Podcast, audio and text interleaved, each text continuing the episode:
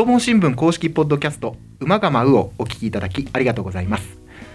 この番組は群馬県の地方新聞縄文新聞で働く社員たちの裏話にスポットを当て実際の取材現場や紙面イベントなどのエピソードを紹介していく裏方ラジオです。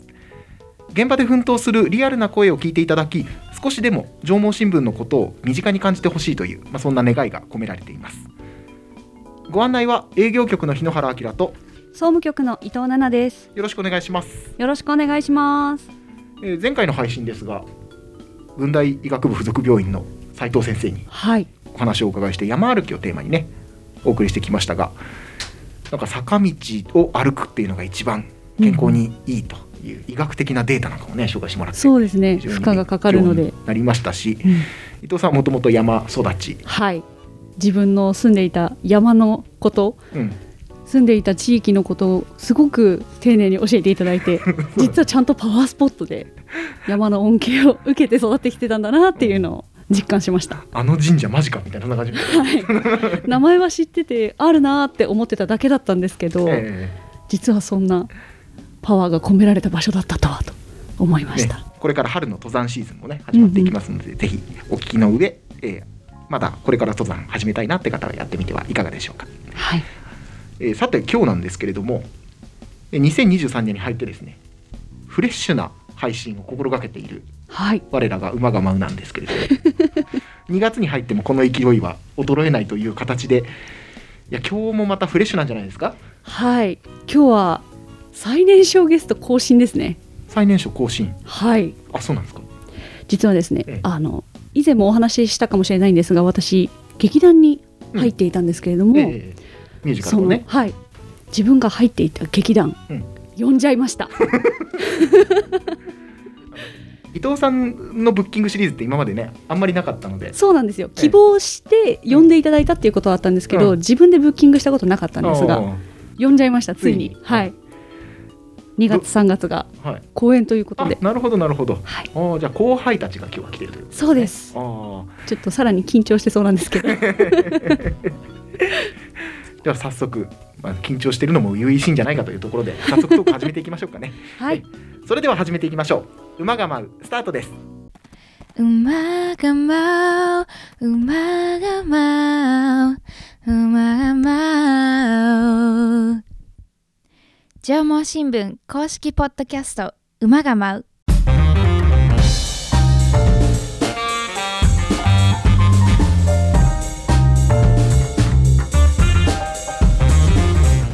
それでは本日のゲストに登場していただきましょう。ミュージカル劇団アラムニーエースの石綱由衣さん龍前美優さん金田萌香さんです。こんにちは。こんにちは。よろしくお願いします。よろしくお願いします。まずはこちらから簡単にプロフィールを紹介させていただきます、はい。えまずお一人目、はい。石綱由衣さん。ミュージカル劇団アラムニーエースの座長を務めていらっしゃいます、はいえー2001年高崎市生まれ。2001年おうほう。はい、前橋女子高校出身で現在は東京に住んで大学に通学中。その傍ら毎週末のように帰ってきて練習に参加しているということです。石野さんよろしくお願いします。よろしくお願いします。現時点で今最年少ゲストが更新されました。はい、はい。21歳はい。更新です、はいはい。続きまして。続きましてお二人目龍前美優さん、えー音楽係という歌のこととかをやっている係の長を務めていらっしゃいます。石綱さんと同期で、えー2001年伊勢崎市生まれ。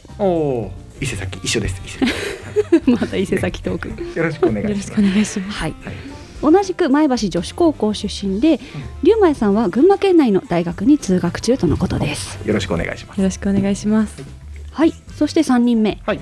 えー金田萌香さん。はい金田さんは1年目にして主人公の役をやられるということで今日ぜひにと来ていただきました。はい。2004年安中市生まれ。お。なんと18歳です。大幅にまた記録が更新されました。初めての10代のゲストで10す代か。ね私実は干支が一周しちゃうんですよ。お猿年仲間ですいやびっくりですよね。本当？ね、はい。今年のね去年か。新入社員さんたちはね、はい。私とちょうど江戸が一回りなんて言ってさそうですよね。え江戸一回りですね騒いでました。いじってきたんだけどその 一回りのインパクトを今感じてるわけですね。いやーびっくりですよ。えーとすいません失礼しました。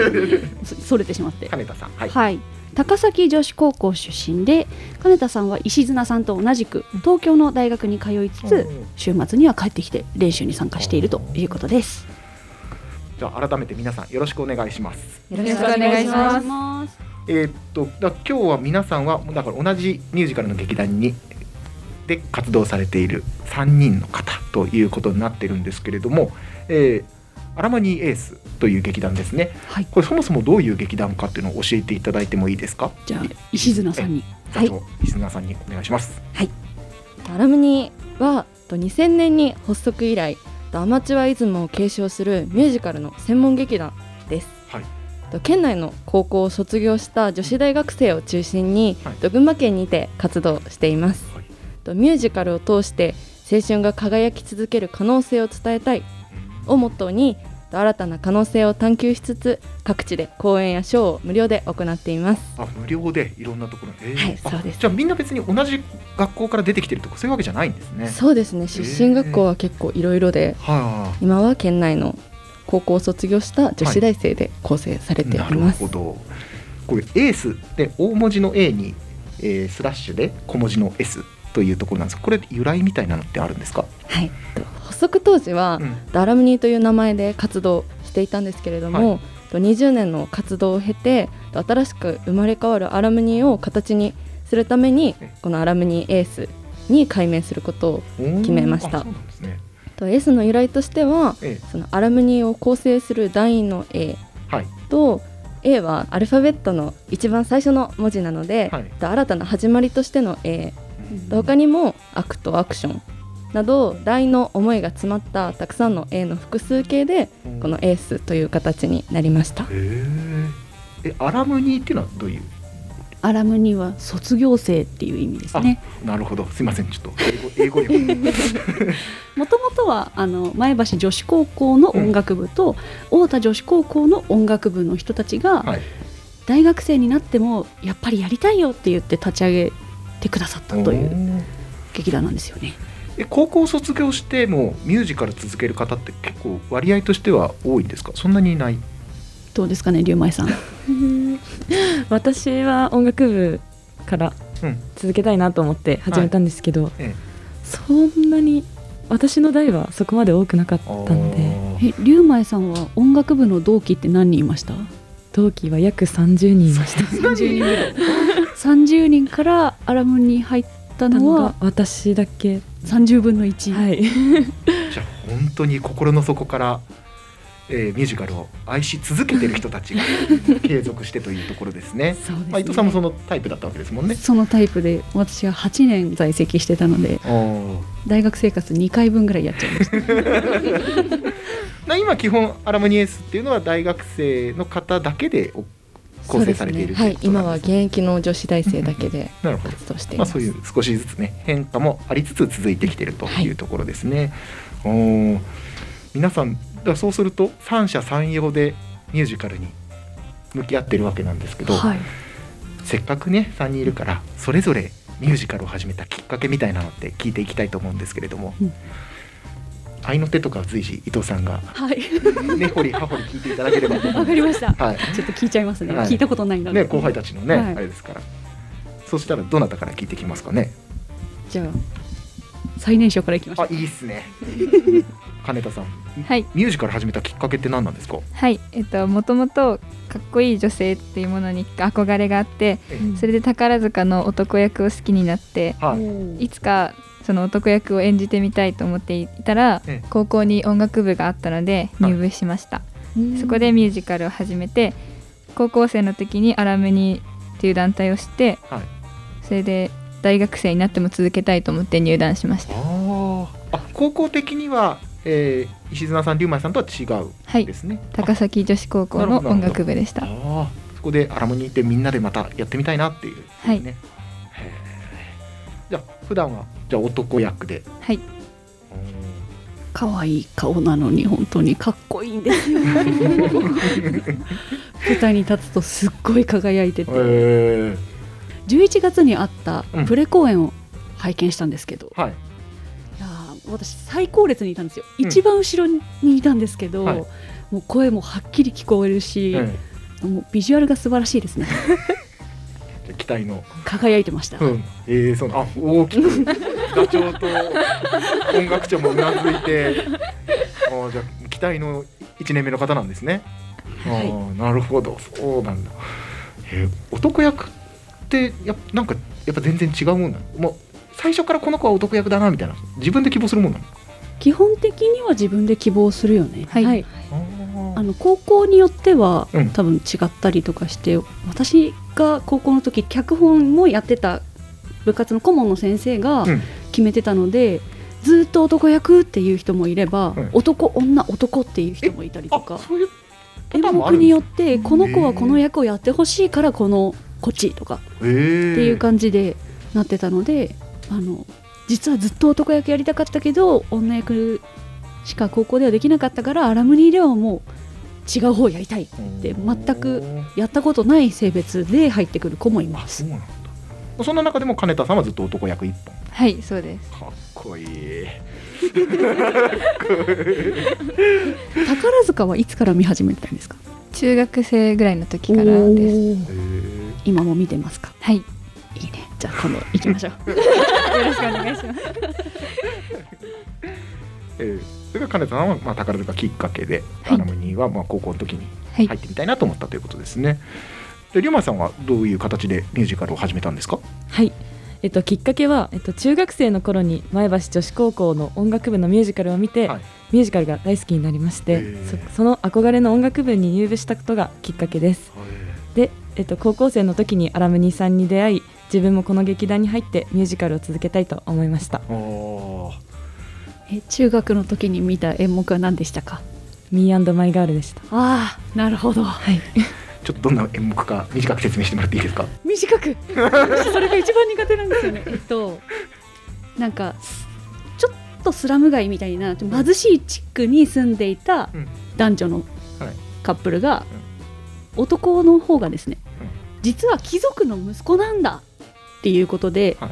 英才教育を受けることになるんですよ。はい跡取りとして。はい。身分の差があるじゃないですか、うん。そうすると、うんうんうん。そこからどのようにハッピーになっていくかっていう話です。なるほど音楽部きっかけということですね。はいえーうんじゃあ本当にそうですね。じゃあ目標をもうね努力で叶えてきているわけですよね。龍馬さんね本当にね。歌が上手なんですよ。歌はまた一言はい。入りました。はい龍馬さんはえもうあの1年目の時からえ声がバカでかくてえ、もういい意味でね。本当にすごい華やかなはい張る歌声がポーンって飛んでくるんですよね。え私はあのそもそもの声質がソプラノだったので男役の声で歌うのすごく苦労してたんでえすけど羨ましくなるぐらいいい声です。龍馬さんもずっと男役。あはい男役をずっとやってまおーはい普段からやっぱり男役を意識していくんですか？そういうわけではない。すいや普段は普段は女子でも役入った瞬間にパチッとスイッチが入る。そうですねはい えー、リマヤさんはそういう形だそうですね。はい。はいお待たせしました。座長石綱さんはどういった形でミュージカル始めたんですか？はい私がミュージカルを始めたきっかけは、アルムニーさんとの出会いです。私が初めてアルムニーを知ったのは、小学生の頃に、ええ第11回公演「ファントムオペラ座の怪人」を感激した時です、はい。幼い頃からヤマハに通っていてえ音楽との関わりはあったんですけれどもこの時初めてミュージカルという舞台を見て私にとってミュージカルという世界を知るきっかけになりました。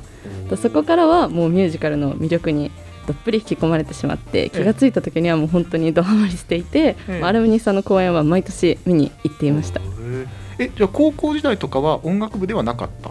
そうですね。なんか小さなミュージカル劇団に所属していてはい。まあ、ミュージカルをやる機会はそのアラミンさんを知ったのがきっかけで、えそのーミュージカルクラブに入って活動していてでも高校の時は私は音楽部に入りたかったんですけど、え。まあ、中学生の時に新体操部にはい。所属していて、ええ。結構がっつりやっていたので、はいその延長でって顧問の先生に引っ張られて結局新体操部に入部してあそうだったんですね。結局、はい、新体操を6年やっていました。はい。じゃあ新体操とミュージカルの二刀流で今はミュージカルをやってあ今ははいミュージカルをやっています。ちなみにもう男役男役って聞いちゃったんで石澤さんは普段は？あ女役をやらせていただいております。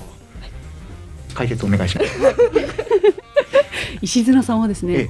ミュージカルって歌ダンス演技って3要素ある、ほう。なんかこう総合芸術って脚本家の先生おっしゃってるんですけど、うんうんうん。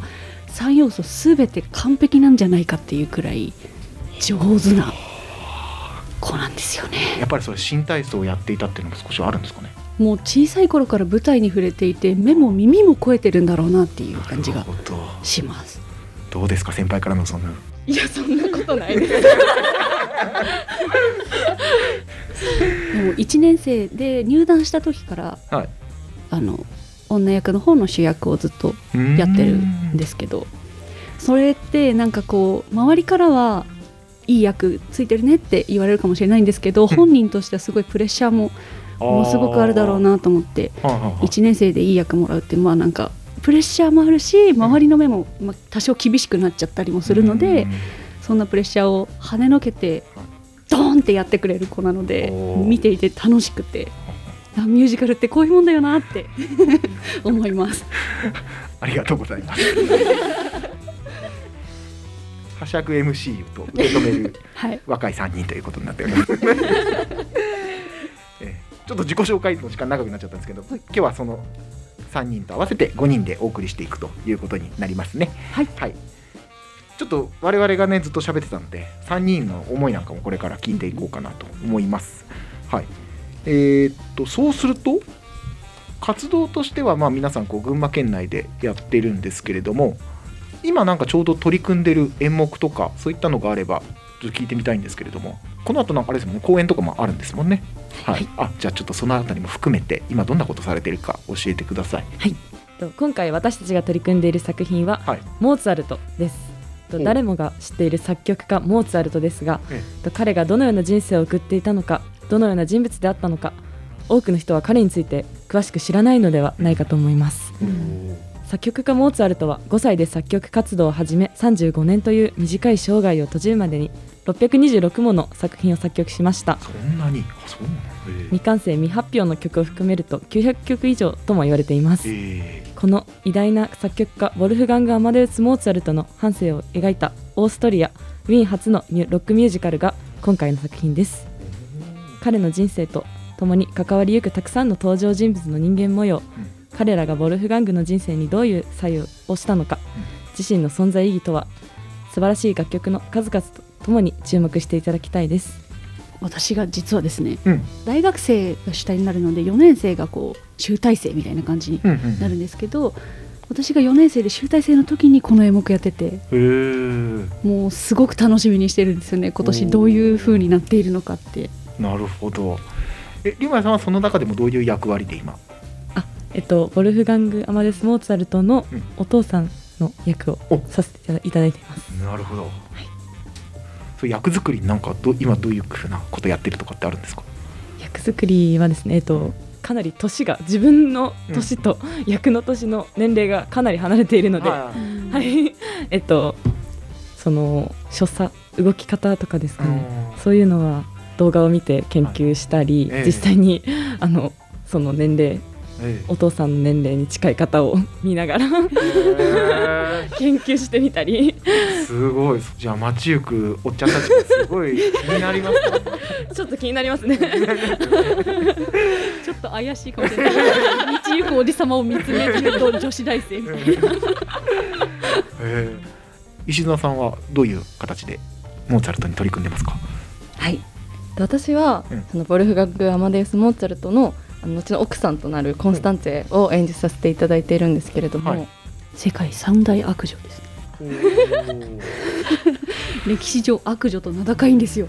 悪妻って結構書かれ今もあの他の描写だと結構そういう悪いうんうん。奥さんみたいな描写が多いんですけど、ええ。今年のアラムニというかアラムニで描かれるコンスタンツェはあの自分で言うのもあれなんですけど献身的によ寄り添うウルフガングを支える奥さんとして描かれていて、ええそこがよく見るモーツァルト帝劇とかでも上演されているんですけれども、そういうモーツァルトとはまた一味違ったオリジナルのモーツァルトになっているなと思っております。なるほど。じゃあちょっとそのあたりはオリジナル要素があると。い。いうことですね、結構違いますうね、んうん同じ楽曲を歌っているんですけど、うん。そのキャラクターのあり方はい。が変わってるとその帝国劇場とかそのプロの方がやっているモーツァルトとはなんか全然違う感じがします。えじゃあそういうちょっとオリジナル要素もある役っていうことだと劇団さんでやってるのも、まあ、もちろん勉強にはなるけど自分の中でこう描いていかなきゃいけないわけじゃないですか。そういうところってどういうふうな工夫してたりするんですか？あーそうですね。なんか今まではやっぱりその自分の中でもええ。あのあこういう像でいきたいみたいなのが確定するのが、あ確定するっていうかそのこうしたいみたいなの像がはっきりはしてたんですけど、はい。今年はその役に向き合う上で、うん。やっぱりいろいろその今回は一人の女性というよりかはそのボ、モーツァルトの奥さんでありながらその自分の家族もあってその家族の中の三女っていう立ち位置ではい。役作りとしてはすごくそのキャラクターの存在の位置が難しいなと私個人的には思っていたんですけれども、そうか。もうシンプルなあれじゃないんですよね。そうですね。いろんなシチュエーションによって求められてるというかそうですね。キャラクターが違うわけで、それを演じ分けるってわけではないけどうん。軸を一本通した上ではい、はい枝をどう出していくかみたいなそんな感じ。そうですね。難しいじゃんこれ。難しいですよね。なんか石綱さんって生地自分が光っちゃうんですよ。存在感があって舞台を引っ張っていく力がある分いろんな存在の仕方するのってすごく難しいんだろうなって思います。ちょっとテクニックとかじゃないですもんね。多分ね。うん。向き合ったりとかねそういうあれですもんねそれを聞くとね。どうやってどうやって表本番までに。ね表現するかっていうのがね、楽しみですよね。はい。さあそんな中金田さん、はい。入団1年目。はい。今回どんな役で？はい、ボルフガング・アマデウス・モーツァルトという役を演じます。モーツァルト様、タイトルロールですね。えーじゃあモーツァルト一家が今日は。そうですね。ある意味もある意味モーツァルト一家ですね。なるほどね、えーどうですか？今回その、まあ、モーツァルトっていう演目でモーツァルトを演じるっていうところに関しては。はい、そうですね。1年目なのでまだわからないことがすごいたくさんあったり、うんうん。その動き方とかはい、演じ方の部分で足りない部分がいっぱいあるんですけど、うん。先輩方の。先輩方のにいっぱい教えていただいて、うん自分なりのボルフガング・アマデウス・モーツァルトを演じれたらいいなと思っております。どうですか？その高校時代までのこう音楽部的なところと、はい。こう一段上がって同世代ですけど少しこうちょっとお姉さん的な立ち位置でミュージカルやるのって、まあ、ステージが変わったと思うんですけど、はい、なんかどんな違いを感じてるというか面白さとかも含めて。高校の時の部活動とはすごい全然違ってう。ん高校の時はうん。あんまりオリジナルの脚本っていうよりはうん。結構宝塚のを少し短くしたりオマージュしたりして作ってたんですけれども、うん。今回は演出ハラムニーのずっとやってくださっている演出家の先生の脚本なので帝劇のモーツァルトと全然違ったりしてうん。そこが面白いなとは思っております。えちょっと聞いてみたいんですけど、はい。1年生でウォルフガングだって決まった時あの配役表をこうペラッ ペラってするんですよ。みんな一斉に。うん。せーのでペラってしてみんながその役を見るんですけど。うん。どういう気持ちでした？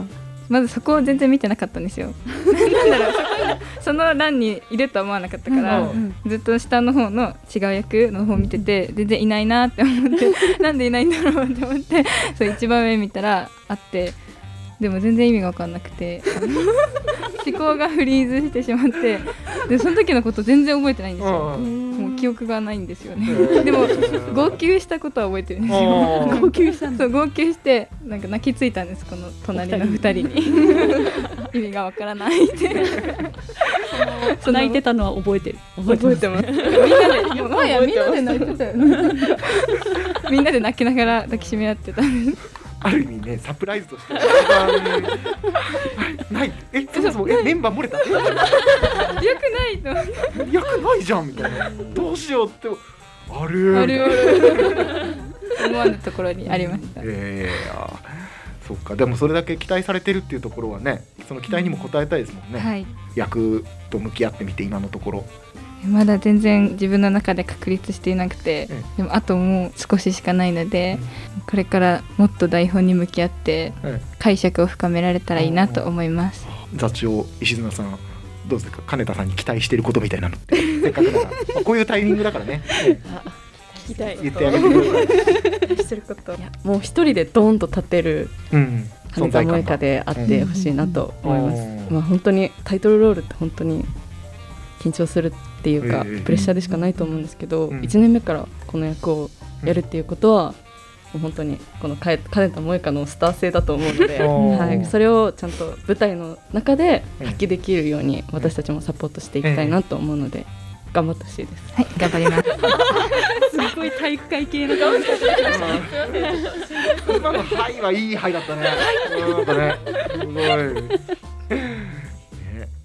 楽しみであり、ちょっとね、プレッシャーもあるけども、そのプレッシャーをね、こう自分のものにしてっていう感じですか。うんはいこの演目ってモーツァルトっていう人物を描いていることもあってすごく曲がいいっていうのがあすごくファンが多い演目だなって思うんですよはい。音楽の取り組み方についてちょっと音楽王さんに聞きたいなと思うんですけどリマさん。はい、えっと私もこの「モーツァルト」という作品を好きな理由の一つとしてやっはい。ぱ音楽が素晴らしい、あー。壮大な音楽がたくさん散りばめられた作品となっておりまして、はい。音楽の力をぜひ皆様に感じ取っていただきたいなと思いやっているんですけれども、えまあ、難しい結構パートがうん、多くてですねかなり、えバランスといいますかそのハーモニーがすごく難しいのでそこを重点的に練習では取り組んでいます。えちなみに今ってはい。森さん何人いるんですか？あ20人です。20人。はい。それで何パートあるんですか？最大6パートですね。1パート一パート3人。三人。少しって感じ。でで、それをどんどん重ねていくわけ。です。そうです。はい。はい。もう一人一人責任重大だね、はい。え、りりゅうまいさんはそれをみん、えーハーモニーがちゃんとなるかどうかをこうチェックする係ってことなんですか？チェックまあはい。そうですねプロデュースする。でで自分でも歌わなきゃいけないし。はい。全員の歌声の特徴とかそういうのも理解してないとそうですねはいっていうことですよね。はいへえ。じゃあえそうするとダンスとか衣装とかも当然こだわりもあると思うんですけれどもそのあたりもちょっと聞いてもいいですか？じゃあダンスについて石綱さん 聞いていいですか？はい、ダンスについてはうん。参考にする要素としてそのロックっていうのがええやっぱり私たちにとって難しくて、うん。去年は伊藤さんにすごくたくさん面倒を見ていただいたんですけれども、去年はその「アイーダ」という演目でうん。ヌビア系だったりあとエジプト系とかうんで、身体表現うん。とかその参考にする要素がす結構分かりやすかったえんですけれども今年はやっぱり貴族を描いてる作品でありながらそのロックの要素を取り入れるということで、ええ。そのダンスの要素としてはすごい考えるのは難しくてやっぱり過去作品の先輩方のあの映像をたくさん見まくってどういうテイストで振りをつけるかを考えたりはしたんですけれども、ええ。そのあたりがどう仕上がってるか。そうですぜねひ劇場でっていう感じ楽しみですね。ね頑張りたいです。ええ。じゃあそれ動きやすい衣装とかもそういうこだわりって何かあったんですか？衣装はえ自分たちでデザイン画から描いてええあと参考画像をたくさん集めて、ええで衣装屋さんにあのこういう形でお願いさせていただきたいっていう旨を伝えていつもお願いさせていただいてるんですけどそうなもんですね。ええオリジナルで一着一着作ってもらってますすごいあそうなんですね。時代の要素を取り入れながら、うんその自分たちのオリジナル性もはい。含めるっていうのがやっぱ衣装を考える上ではすごく難しかったなと感じております。だから表現できるものがたくさんあるから、もうそれぞれ突き詰めてって考えると結構深いですね。でもそこに面白みがあるんだね。へ伊藤さんは衣装係をずっとされていて本当にたくさんーあ、そうだったんです。したんですけれども。そうですね。私アラムニの時にうん。衣装係初めて入って、うん。衣装に対してこだわりを持ったことが全くなかったんですよそれまで。高校時代もミュージカルやってたんですけど、うん。荒ムニに入ってちょっとあと5ミリ肩を出す方がかっこいいとか袖はあと何ミリ長い方が美しく歩けるとかそのズボンパンツうん。のラインはそのかかと側を少し下げた方が美しく足が長く見えるとかへ女役だったらドレスのウエストをこのぐらいの角度で入れた方が綺麗とか切り替えはこの人はこの角度でとかそういうなんかもうこだわればこだわるほど動きやすさも全然変わりますし舞台での生え方も全然違うんですよ。もうぜひこだわってほしい。いや3人のねうなずきがとっても。深 いでもすごい衣装って本当にもうどなたが作ったか一見でわかりますね。はい。ああの衣装屋さんだ。あそういうもんなんだ。わかります。えー、あ金田さんそんな感じ？いやすごいな。あその世界の深さにびっくりしたあの去年の配信で劇団四季行ったんですよ。そう。島村さんで。で。いろいろ練習場とかも見せていただいて確かに衣装部屋ちょっとこうちらって見えた時のなんかなんていうんですか食いつきが。野獣みたいな目をしてたんですよあの衣装はつって「はいはいはい」みたいな「あ行くよ」っつっても「ちょっと待ってください」みたいな。いやもう今見れるものは全部見ておかなきゃと思って。シャッター切りまくってたもんね。心のね。心のシャッター。取っちゃいけなかったそうかあそういうことだったんですね。いやあの時のそれがつながりました、ありがとうございます、えーなるほど。えー、そうだったんですか。じゃあ皆さんいろんな立場で公演を作っていてそれが間もなくというところなんですね、えー公演情報教えていただいてもいいですか、はい。あはい金田さん。はい。はい、お願いします。2023年公演モーツァルトは、はい。まず最初に2月18日土曜日と19日日曜日に前橋テルサホールにて初日の幕を開けます、まず前橋公園はい、そして3月4日土曜日5日日曜日に太田市新田文化会館エアリスホールにてと3月4日のみ会場時間が異なるので、うん。そこは注意していただきたいと思っています、はい。そして3月11日土曜日12日日曜日に安中市文化センターホールにて千秋楽となります。あ結構いろんなところでされるはいんですね、3都市6公演となっております、会場時間は基本的に13時で開演時間が13時半で今年は事前予約がないので、うん。会場の2時間前11時から整理券の配布を行っています。すべて入場無料で。フラットはい。いけると、もうフラッと立ち寄っていただければ。えー。フラッと立ち寄って入場無料でうん。もう見ていただけミュージカルが見れると。3月4日のみ会場時間が15時開演15時半となっておりますので、はい。お気をつけて。いただきたいです。ありがとうございます、皆さんのね行きやすいところ行きやすい。でぜひと近くの。行きやすいところでもいいですし 全部通って。全部あもちろんですね、そうですね。ごめんなさい。そうですよ。それはそうですよ、はい。初日は初日の良さがあるしね、はい。千秋楽は千秋楽でそれはまた良さがあるしというところですよね。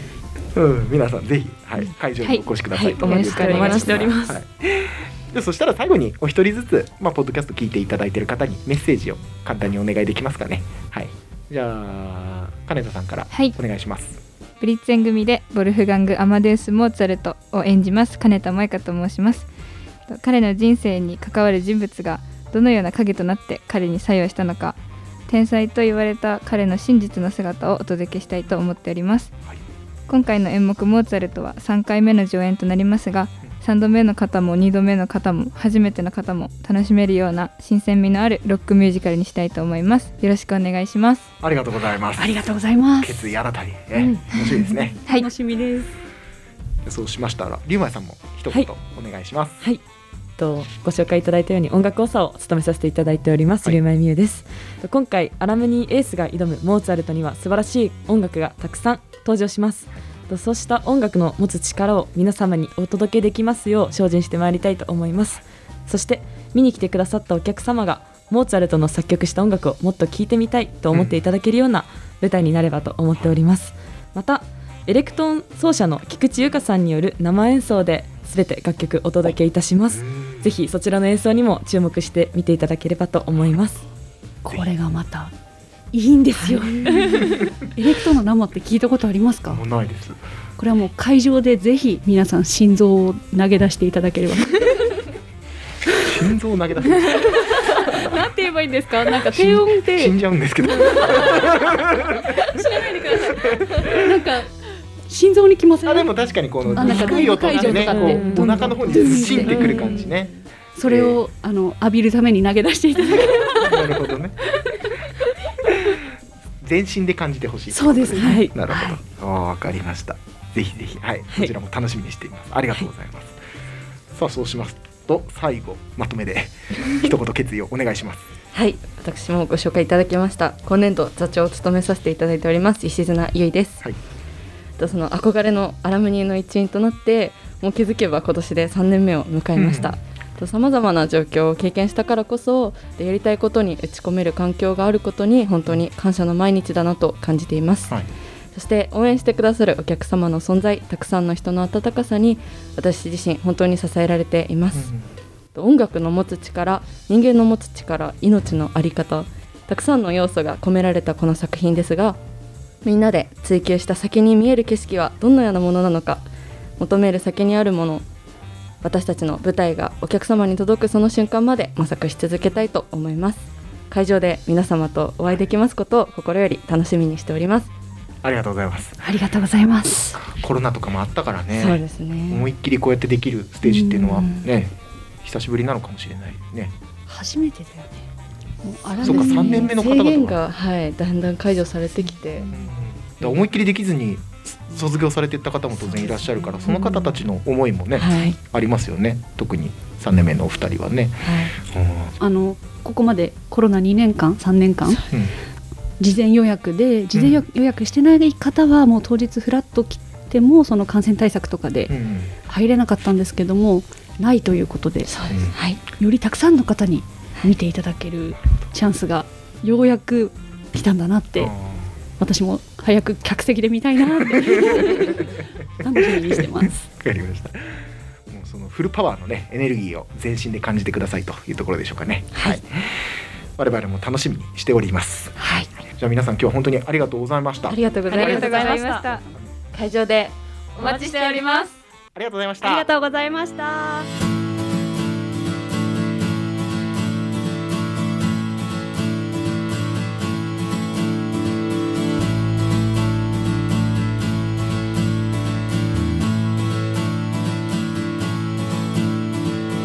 上毛新聞公式ポッドキャスト馬が舞う。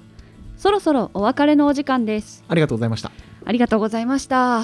非常にフレッシュな空間が広がっておりまして、いやそれとともにまあ、伊藤さんも結構お姉さんな感じ先輩っていう感じだったんですけど 音楽部っていうのは意外と体育会系なんですね。ーそうですね。あの人数が多いんですよ音楽部って、まあ私が1年生の時とかうん。全部で168そんなに？いたんですよ3学年で。ええだからこそなんかこうもう1個上の先輩と喋ることがもうない。うん。2個上だったらさらにないみたいな。なるほどね。感じを引きずったままアラムニーに入っていくので最初結構体育会系になっちゃううんですけど敬語取るんですよ。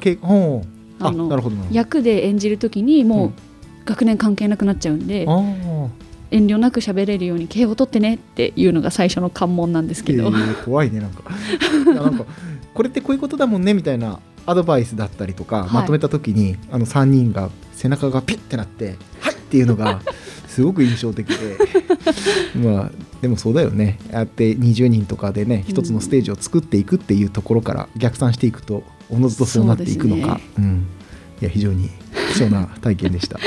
ありがとうございました、まあ彼女たちのステージ私も見に行きたいと思いますので。ぜひぜひ。はい。見に行きましょう。行きましょう。全部通ってください。はい。じゃあ横で解説してください。はいわかりました。はい、お願いします。番組ではご意見ご感想をメールで募集しています。こちらすべて小文字で、馬アットマーク、ライジン .com、uma アットマーク、raijin.com、こちらまでお寄せください。で、公式ツイッターが、はい始まりました。はい、上毛新聞公式ポッドキャスト馬が舞う。もしくはえっ、と JOMO アンダーバー馬が舞う。はい。で入れていただくと出てくるかと思います。ぜひフォローとまあ、DM も開放してますから。開放してます。どしどし。お待ちしてます、であとツイッターのハッシュタグね。こちらひらがなで馬が舞う。ぜひつぶやいてください。はいね、これが2023年新たな展開というところですのでそうですね。ツイッターを使ってさらにさらに広めていければなって思っておりますね、はい。そそしてもちろんお聞きいただいた後の温かい評価やレビューこちらもお待ちしております。待ってます。さて次回の配信ですが、まあ、伊藤さん今回ね自分でブッキングシリーズということだったんで、手応えが感じて、どうですかね。ちょっと聞いていただくのがはい。緊張しますが。はいはい次回はどんな感じですか？はい、次回はですね2月10日の配信になるんですけれども、またこちらも伊藤がブッキングさせていただきました。伊藤プロデュース会が。はい、連も第2続できま弾した。で次回がですね、えなんとえはい。日野原さん、はい。さようならです。あそういうこと？あ？日野原さん一回お休みいただくっていうのはどうでしょうかね。なるほど。あ誰か代わりにあれですか？そうですね。あの先日、はいえー1月20日配信の回でゲストに来てくれたはい。時田さん、ああ時田記者ね。はい、よくちょっと彼女と喋ってみたいかなと思いまして、なるほど。あじゃあなんかそういう女子トーク的なはい、テーマですか？バレンタインが近いので。ああなるほど。ちょっと女子会でチョコトークをしようかなと思っておりいいます。じゃないですか。はい、え。なのであのきっと心配でしょうから横にいていただいてえあまあなんかカンペでも出しますわ助かります。でちょっと新たなこちらも展開ということですので、はいね、チョコレートの専門家ということでしょうかね、はい、そうですね。次回もお楽しみにしていただければと思いますここまでのお相手は縄文新聞社営業局の日野原明と総務局の伊藤奈々でした。ありがとうございましたありがとうございました。